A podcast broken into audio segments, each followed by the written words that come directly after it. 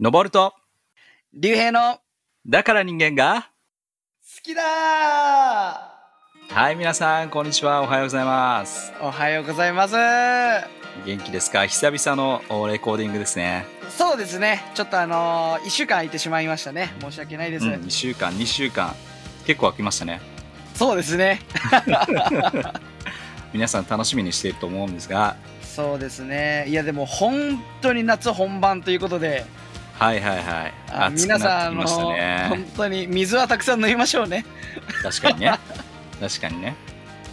いやー今回ね、うんあのこの収録は実は2回目なんですよね実は同じことを2回話すというわけではないんだけど、まあ序盤でね、ちょっとね、うん止まっちゃったんだよね。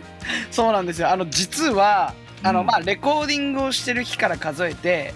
えっと4日前ぐらいかな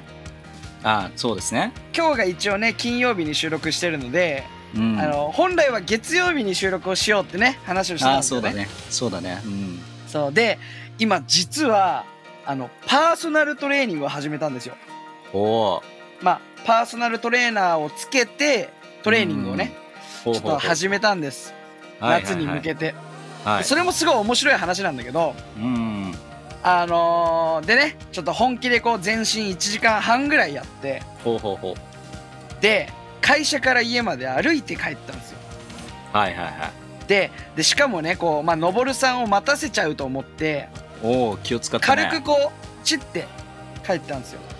軽く走ってねそう全身トレーニングした後うん軽くランニングをして、まあ、30は分いはいはいはい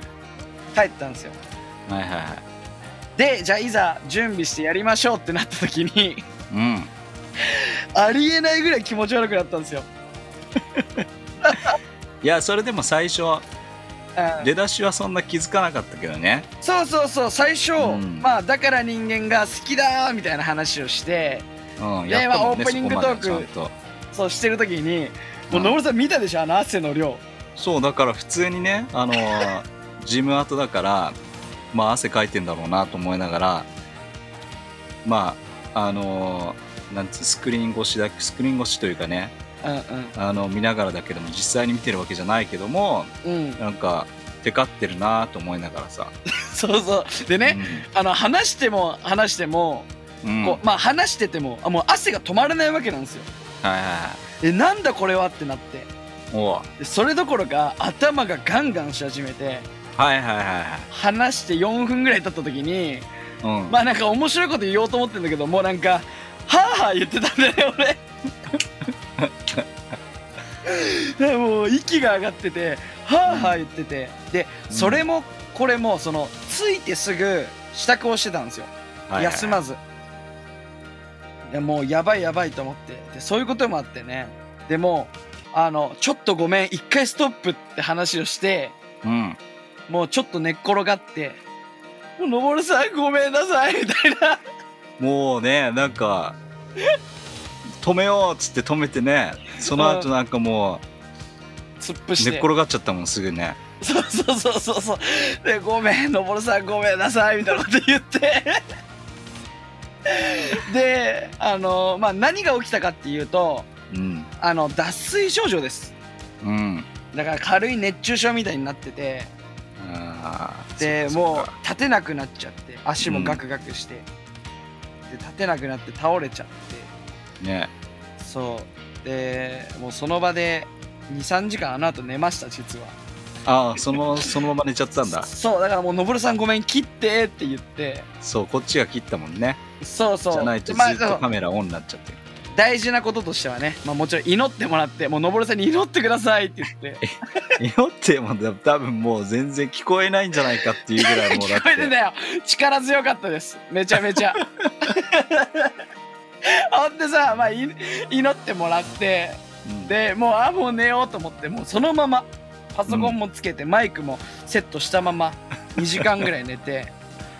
で、うん本来なんかしら後々調べたらよくないんだってね寝たありそうなのあの意識が飛んじゃう可能性もあるからみたいなおーそうそうだから本来は良くなかったあの無理にでも立ち上がって水を飲むべきだったらしいんあだあそういうことねけどそうそうそうでもまあ23時間寝てうん、うん、でそうでまあポカリスエットをですねちょっとはいはい、自分はばおばあちゃんと住んでるんですけどもお家、うんおばあちゃんに買ってきてもらって 俺がねパソコンとかつけたまま倒れてるから死んでるかと思ったらしくて どうしたのとか言うから俺もうああちょっともう熱中症かもしれないんだ言ってでポカリセット買ってきてもらいもう一気飲みです 500ml そうほであのまあその日は復活復活せず寝てう次の日ですね、んそう次の日普通に復活して仕事を行ったという次第なんですけどもうんいやみんなほんと気をつけて確かにねうんあのクーラーもつけてくださいお家でそうですねまあそう電気代を節約しましょうっていうようなねあれもありますが、でもやっぱりちょっとね病気になっちゃしょうがないよねそうですそうですあの最近のねあのクーラーとかだったらあのエコモードとかあるんでおおあのもう少なくともあの環境温度よりかは環境温度というかその周りの外の外気温よりかは涼しい環境に身を置きましょう、本当にお願いしますそうです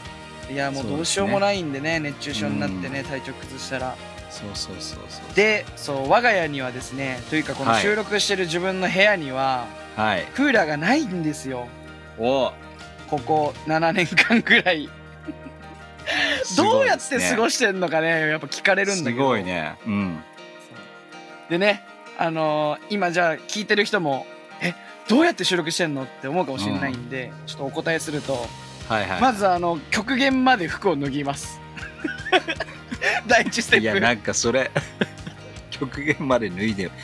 脱いでますっていうとなんか何も着てないかのように思われるんだけどいやい や大丈夫ですいやかそんなことないですようんあのはいあのアダムとイブでさえね恥じらいを持ってたんで私もそれは恥じらいがありますよそりゃはいはいはいそうまあ極限まで服を脱いでいただいてであのね今この収いた録はいしてるところで見るとね俺今肌着ですけどもはいはいはいそう着てますねでちゃんとねそうなんですで毎年夏になるとどうやって過ごすかっていうとですね、えっとこの今んまあのぼるさんには見えてるんですけど見えるねうんそうあの首にね保冷剤をこうタオルでぐるぐる巻きにして すごいよねそうそう保冷剤今首に巻いてますうん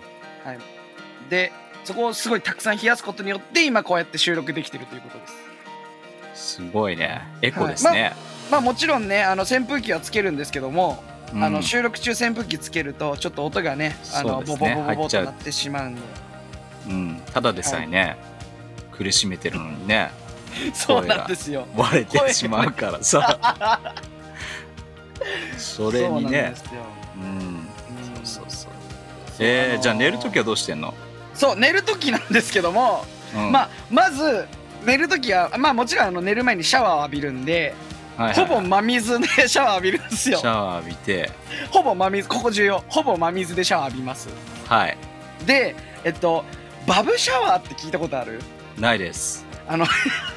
使ってる人もしかしたら聞いてる人の中で使ってる人いるかもしれないんだけどうんバブシャワーこバうブ体をうんこう冷たくさせる、なんて言ったらいいんだろう、ロあロそういうのがあるんだーションっていうかそう、えーあのね一応化粧水でできてるらしいんだけど、うんこう体を洗剤で洗った後あの石鹸で洗った後にうんあのこう体にね塗りたくるとほヒヤヒヤするやつがあるんですよ。あーはいはいはいはいで、まあ、水でさっと洗い流すとそのヒヤヒヤがあひんやりするずっんだねとひんやりしてるんですよ。あーではいはいそれをまず使います。で、それの効力がですね、大体まあ2時間ぐらいなんですよ、大体感で。はいはいはいはなので、い、うんえっと、その2時間の間に寝るっていう。寝ると意識を飛ばすとそうそう。で、だからとりあえず、 その、うんシャワー浴びて、バはいブシャワーをつけた体のまんま、もう冷凍庫から保冷剤を4個ぐらい取ってタオル巻くんですよ、ぐるぐうる。んそれを首に巻いてでそのバブシャワーと保冷剤が暖かくなる前に 寝ると。でこれまたね辛いのがこううんクーラーないあるあるな、クーラーないあるあるなんて2022年に通用するのこれクーラーないあるあるでこの保冷剤を使うとですね、うんあの夜暖かくなった保冷剤がはあマフラーに変わるんですよこれあ余計あったかい暑いってことでしょそうそうそうだから冷たい効力がなくなった保冷剤ははいはいはい首にタオルを巻いてるだけなのでうんあの余計マ暑いフとラーに変わるんですよ余計暑いねそうでもう無意識のうちにねその首のマフラーを撮こってうるの俺ねはせんそう意識ないんだけど、うんうーってこうえーっつ撮っっててるこようね撮ってるんですよ撮ってんだ、で毎回面白いのが、うんその朝仕事行く前に保冷剤を冷凍しなきゃいけないんで、ああそれそうだ朝起きて一番最初にすることは、あの散らばってる4個5個散らばってる 保冷剤を拾うっていう行為から始まります朝がすごいそう朝あの枕結構ね寝相悪いんでいろんなとこに散らばってるん ですよ布団の外とかにもあれ保冷剤こんなとこまで飛んでるみたいなそっかそっかそれをすご集いめねるっていうのが朝のねあの自分のモーニングルーティンです。そっ あの、かはい、夏のね面白い夏の竜兵のモーニングルーティン知りたいあの人も絶対この中にいると思うんでああのあ話すとしたらすごいなそうです恥ずかしいことですけどね、うんまあじねゃあ2022ね、年皆さん今度保冷剤をねゆうへい君にプレゼントしてあげようっていう ね今年の夏を乗り越えるためにそうですね、うんぜひあのください、うん保冷剤待ってます、ねいいねははい、ということでい、はい、ということでそういう夏ですね 夏がやってきました夏がやってきましたみんな気をつけてくださいねねそうだねあの熱中症には気をつけて、はい、はいじゃあですねちょっと今日はえーっと先週まで先週のお話をね先週というかあの前回やったところは、うん、えー平清盛とかね、えーあー武士の始まりっていう話をしたはいとこはいろだはっいたね。はいで、えっと、その平清盛とか、うんあるいは、えっと、後にね、えーかつ、えーまあ、源の、おーうんなんちゃらとかね。うんまみんあ、なあの時ですね、のーそうですね。えっと、彼らが、この、武士のおー武士団っていう大きな軍団をね作るようになって、各地はいではいそのような武士の集まりが出来上がっていくとうんいう話をしていたと思うんだよね。はいはいはいで同時になんか、えっと、天皇のお父さんとか天皇の上にあたる上上皇っていう人が政治を動かすような感じになり、うんえー陰性、えー政治っていうかね陰性あ選の手はいっていうものが始まりましたありましたね上皇が天皇の上の位というか上の世代の人が政治をリードすると。うんいうところでやってってただでもまた天皇も俺もやりたいもう一度俺も政治をリードしたいっていうような感じでそこで天皇と上皇の争いっていうのが始まってきたりした話をしたんだよね。でその中で、えっとおまあ、天皇の方がねその武士団をうまく使って、うんうんうんえーそして勝利に導くというような話までしたと思うんだよね。で、その後、その武士がこう、おうん各地で、えーまあ、力をつけていくんだけども、その中で、えっ、と、まあ、平清盛、さっき言ったね、えーそこのところと、お源頼朝、おまあ、その時義朝とかがね、えー戦ってたところがあるんだけども、はいもう最初はね、えっ、と、まあ、平清盛勝つんですよ。うんうんうんうんただでも、その後、子供の、おーおー源のよし、えー、みな、よりも、うんまあ、吉友源、さんえっ、と、そう、を子供だったから殺さずにいたわけだよね。で、その後にもう一度戦った時に今度は源が勝って、はいえーそっからあー鎌倉時代が始まっていくっていうことですね。なるほどはい。そしてね、えっ、と、武士が天皇ではなくて、今度は武士が政治をこうリードしていく時代に入っていくっていうことです。なるほどね、うん、で、面ち白ょういどのじゃあね。変革の時ですね。そうですね。で、面白白いのが、この鎌倉時代っていうのは、うんあのーすごくこう、将軍ってね、よく言うじゃん。。うんうんうん将軍。まあ、えっと、今の言葉で言ったらなんだろうね。なんでしょう、将将軍軍。将軍ってなんだろうね。もう、なんだろう、今の言葉で言ったら、へええー、大企業の社長王まあね、そんな感じだよね。ううんん、わかんないけど。うん、まあ、えっと、そういうようなね、まあ、一番上の存在がいて、そし、て、えーまあ、御家人って呼ばれるね、まあ、はいこれはい要は武士ですよ。はい。うん、っていうような人たちが今度、うんおまあ、いろんな各地でできるんだけどもうんそのおまあ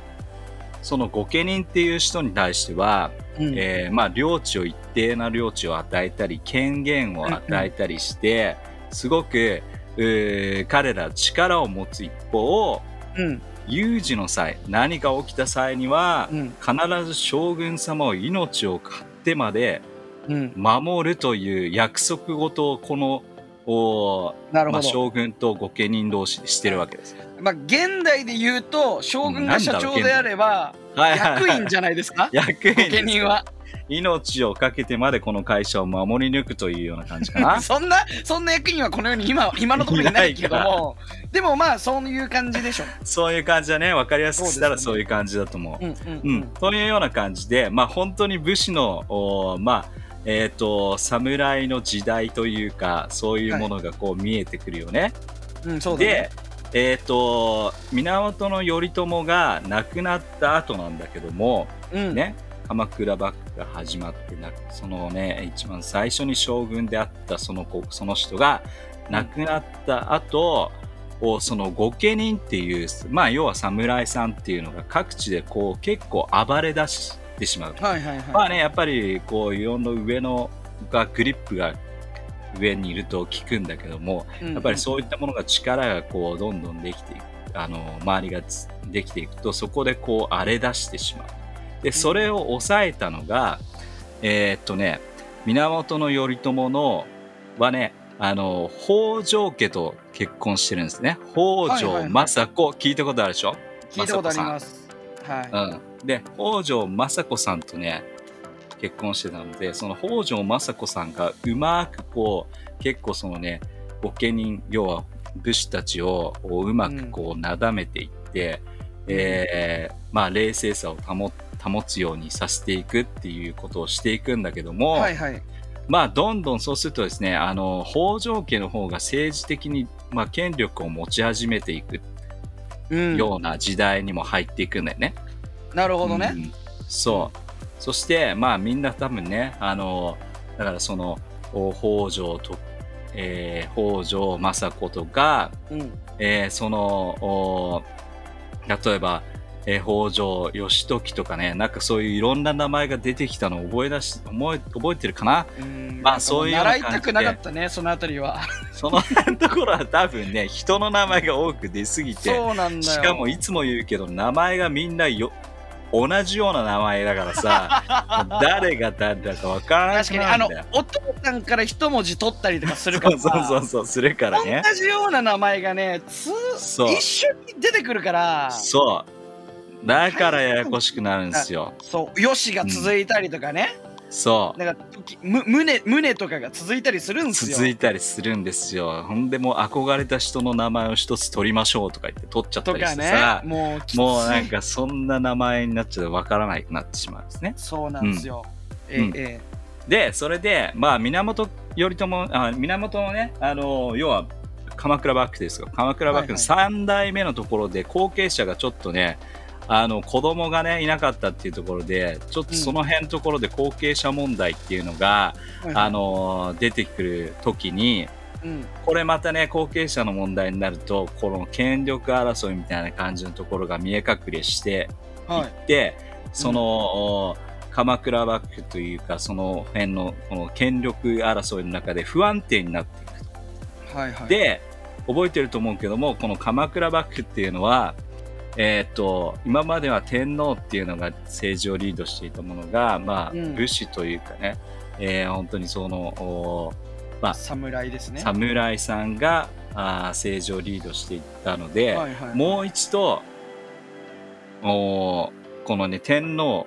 家もまたもう一度おー政治を動かしたいという試みというか思いがあり、なるほどあのー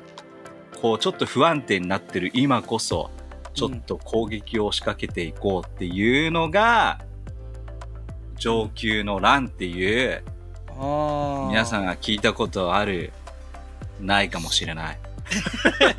記憶の 忘れてるかもし記れ憶のないタンスの一番奥底に多分ありあるかなんかでしょうね。そうだからそのね上級の後継者問題を聞きつけて今こそみたいな感じで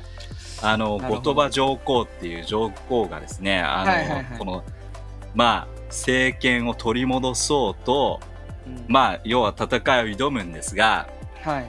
うん、結局のところ負けちゃうんだけどねあの上あら皇の方は。ただなねるほどこのところでちょっと今日のメインテーマと一緒に考えていくっていうところがあるんだけども、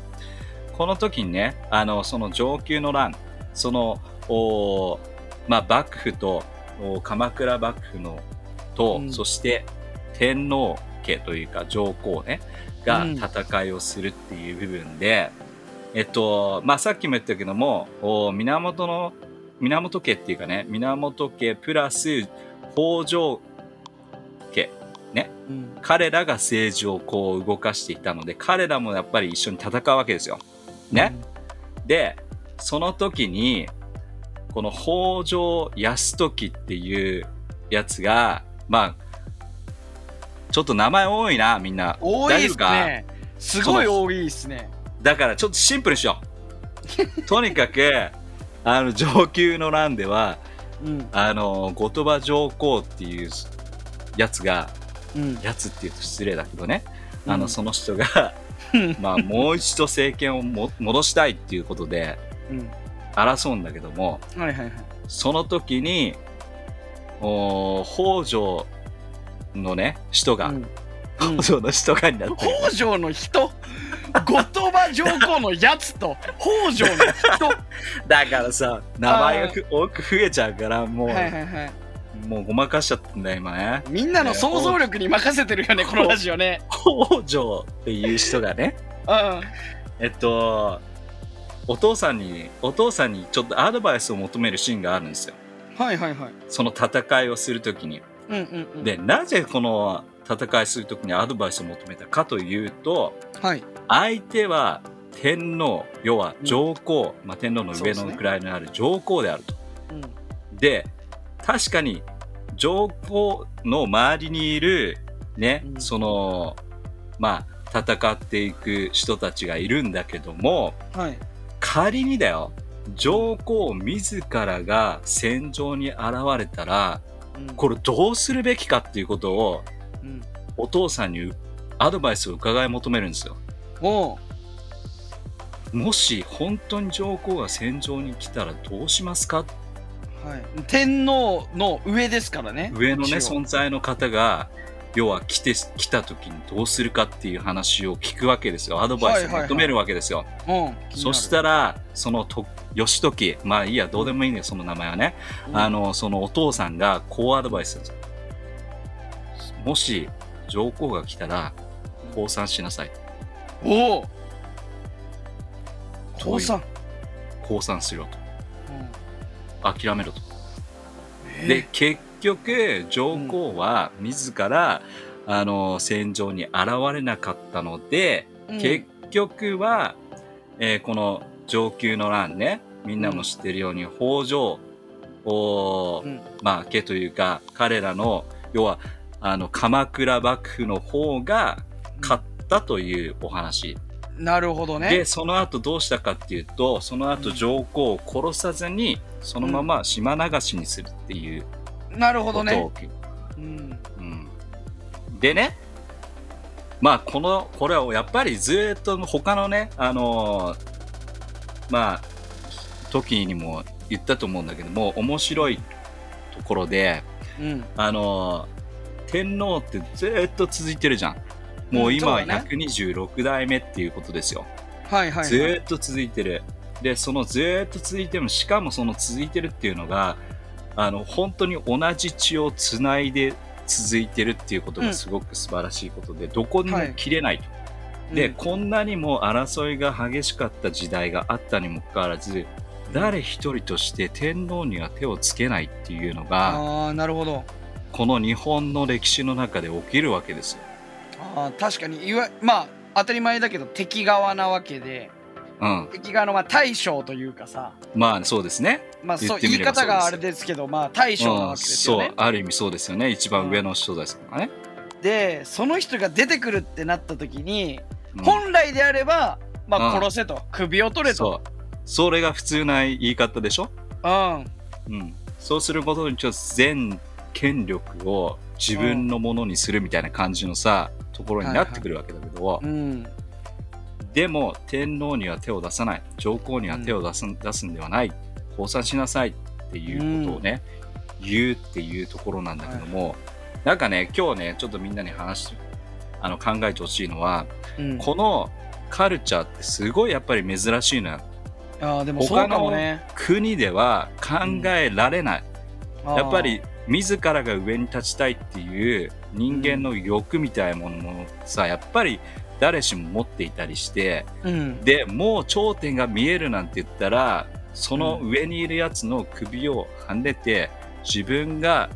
その頂点に立つそしてこれから政治やなんかを引っ張っていくっていうのがなんかこう夢としてこう持つ人、はい普通にあると思うから全まあ要はにうんね世界中で、うんね王が殺されまた新しい王が立ち上がりそうでっすてねいうのが繰り返し繰り返し行われているのがこの歴史の中で起きるんだけれどもうん日本は一度もそのトップというか一番上にいる人が変わらないっていううん必はいずそこは守られているっていうところがあると。はいはいなるそほうどねでねこれってやっぱりなんか日本人特有のうんなんかこの上にある人に対しての忠実さとか、うん目上に対しての尊敬の意を持つとかうんなんかこういったあのーなんかこう自然とうちらがやっぱり持っているところにもつながってくるんじゃないかなっていうのが、うん今日ちょっと一緒に考えていってほしいというところとなんかそういうのを感じるんじゃないかなと普通にね今のストーリーを聞きながら思うんだけど、うんそうだどねうどうでしたいやーでもなんかなんなんて言うんだろう一言でまとめると日本人らしいエピソードだよねああ確かにわかる確かなんとなく、にうん、うんなんかさ、うんなんなんていうの別に多分世界中から見たら「おいおいおい殺せよ」って意見かもしれないけどそなうんそうかそうそうそうそうどっかなんか心のなんていうのその日本人のエッセンスの部分が、あそうでもそうだよね天皇はなんか攻撃しないよねみたいなそうところがあるよね。別にルールがあるわけでもなしなんか憲法とかそういったものがね、まあ、その時代あ,、まあ、あったわけでもないわけだしうん、でも自らの思いでそれは道徳の、ね、なな中なのかな、うん今まで作り上げてきたっていう部分の中でそこには手を出しちゃいけないっていうのがねあるんだろうね。あるんだろうね。うんいやーでもそうだねまあそこがやっぱりまあなんていうの本当に最初の方のエピソードでも言ったけど武士道というかさ、そね、武士道っていう本自体はもちろん明治に書かれたもうのだけど、ねうんだけどもなんかそのやっぱり日本人のそのいわゆる侍スピリットみたいなうん、ところ侍魂みたいな部分そうはだよねね、そういうところからもまあ来てるというかいや来てると思うなってすごく感じ取られる。うんうん、そうだねうなんか誰からも教えられてないけど今までの歴史上そういう風になっていたからこそそれはみんなねあの了承の上でそういうことはしないんだと、それをしたらある意味卑怯者であるみたいなねなんか本当に武士道の教えにつながってくる、そうだねなんかやっぱりだから日本人のこのね、あのー素晴らしい人間のうん、道徳感っていうかさ、それうにん、そうだねなんか本当に感じるなって思うね。いやーわかるわかる、うん、そうだねなんかさ、人としてなんだろうえー、っとなんていうのここだけは譲れないところってあると思うんだようん。なんかうまく言葉で説明できないけどやっぱりうんこれ以上やってしまったら、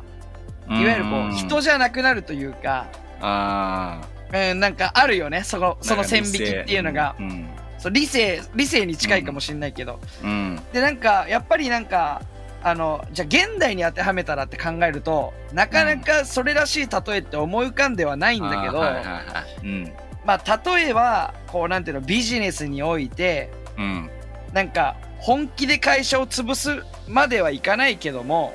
うんなんかライバルとはいえこれ以上やっちゃダメだよねみたいなのがああはいはいはいはいそうまあ言葉を変えると暗黙のルールじゃないけどさそうだねうん、うんまあ、中には汚い手を使ってその会社を潰しにかかる会社もあるかもしんないけども、うん、うんやっぱりこうなんていうの正しい心で働くっていうのは、うんうん、なんかこうライバルとはいえあの、まあ、ある困った話があったとしたらうんちょっと頼るじゃないけどさ、うんとか逆に頼ってもらった時に「えうんお手伝いしますよ」っていううんねなんかそういう態度でいたりとかってあると思ううのよ。んうんうんだからまあ持ちつ持たれつみたいなちょっとねもちろんこの今のメイントピックとは話が変わってきちゃってるけど、いやいやいやいやいやうん、でもいやで例えもばそういうことだと思うよそうそうそうだって相手が天皇であるんだったら手を出すなっていうのが多分ベストアンサーだったと思ううよ。んうん、うんそうだよねなんかなんかねそうそんう、どうぞどうぞ、なんかトップでトップにいた時に、うん、そういうアドバイスをできる人になりたいなってすごい思った。ああ確かにうん、まだねそうだねあの俺は25歳でねまだまだペーペーだけど社会人としてもペーペーだけどもし人の上に立つ立場になった時にうん例えばこういう相談があったみたいなね時うに、んあのうんそこはさじゃあいやもう全部潰しちゃえそんな会社なんて潰しちゃえとかもうそんなやつケチョンケチョンにやっちゃえってアドバイスするようなちっちゃい人よりかはうんいやそれをやっちゃダメだよとそういう営業しちゃダメだよってうんね、確かに正ね々堂々と戦おうよっていうさなん確かにかそういうアドバイスができるようなかっこいい大人になりたいなってすごい思ったう。んそうだねうん、うんそういいね本当そう、うんそう思いますうんあ一方でねなんかあの今聞いててなんか感じてたのは感じてたというか聞いたことあるのはなんかね海外っていうのはさやっぱり宗教っていうのが普通にあのこう浸透したっていう部分があったりしてでうんうんうん一方日本っていうのは、まあ、そんなにねまあ国全体で言うと仏教とか神神道とかねそういう風な感じでえ捉えられるかもしれないけど、僕の方はそんなに宗教宗教っていう風な感じで、うんえー生きているわけではないと。はいはい、で日本以外の人たちというのは意外とその宗教があるがために道徳っていうのをちゃんとうん持つことができてるっていうところがあって、うんうんで実際日本はそういうところがなくてもうんなんかこう昔からのそういったものが教えがあり、うんえーなんかそのお守り続けてるものがあるっていうのが、まあ、うん日本人の中でこう染みついてるんだけども、うんまあ私たちはねクリスチャンなのでそういった意味ではその聖書を読んだりするとあうん日本人と聖書の生き方って似てるなっていうところを かあ発るね見したりするところが結構あったりするんであるね。ねううんんなんかそういうところもなんかね日本人としてクリスチャンになるっていうところも、なんかせ別に決して西洋の宗教ではなくてなんか本当にある意味日本人により近いものでもあるのかななんていうふうに思う時もすごくあるよね。ううんん、いやそうだね。ういんやわかるわ。うんまあね大丈夫うん、なんか考えてるいやいやいやそういうわけじゃなくていやなんうかんすごいなんかその聖書となんかエピソードなんかつなげられるかななんてさすごい思いながら、うんはいはいはうん、まあね話したけど。い、うんうんまあ、時間がね今33分なの でもうそろそろかなっていうふうに思いながらうん大丈夫ですかなんか一言言いたかったら言ってくださいいやいやいやなんかそうあのーうんやっぱりこう弱気をさ助けるような人になりたいし、もちろんそうあのーなんていうのここのエピソードで美しいなって思ったのはうんそのアドバイスを求めるのも素晴らしいしうんでその通りに従うっていうさそこも素晴らしいなって思う、なんか、うんこの関係がまさにクリスチャンなのかなって確かにうんあのこうちょっと憎しみが出たりとかなんか、うんあどうしようどうしようってあイライラするしこの人をもっともっと追い詰めたい精神的に追い詰めたいってなった時に俺たちがすることって神様に聞くことなんだよね。うん確かにねそうで神様からのアドバイスっていうのはえもっともっと追い詰めろとかそいつをケチョンケチョンにやれっていうものじゃなくて うんじゃなくてあのいやその人を愛するんだよってうんうん、その人をあの精神的に殺すんじゃなくて、ね、愛すために愛愛してあげるためにお前はいるんだよっていうことを言われるわけよ聖書を読むと。うんでそれに対して俺らがあじゃああきついけどそうだなってそれが正しいなって思って許していく、うん、っていうねなんかすごいつながるのかななんて、あはいはいちょっと頭の中で考えながら聞いてました。そうだねうん、うんなんかいろんなねあの今の今日のストーリーの中でいろんな考えというか視点というかそういったものをみんなも感じ取れたんじゃないかなっていうふうに思そいうでますすね、うんいや学びになりましたね。うんまあい皆さんもね聞きながらいろんなことを考えてまあそれを生かしてほしいななんていうふうに思いますはいじゃゃあ今日もこう今日はこれでね終わりにしましょうか、よっしゃじゃあ、はい締めますね。はい来週もまた聞き逃せないね。はいじゃあまた来週もしできたらまた来週何その 含み何なんか最近ちょっとねちょっとルーティンやりましょうよ崩れて崩れてるのでやりましょうよ。じゃあ来週は、えーアメリカからお伝えします。アメリカにいる のかい忙しいねのぼるさんはい、そうですねじゃあということでねまたということで皆すさん会いましょうはい、じゃあまたねまーたねバイバーイバイ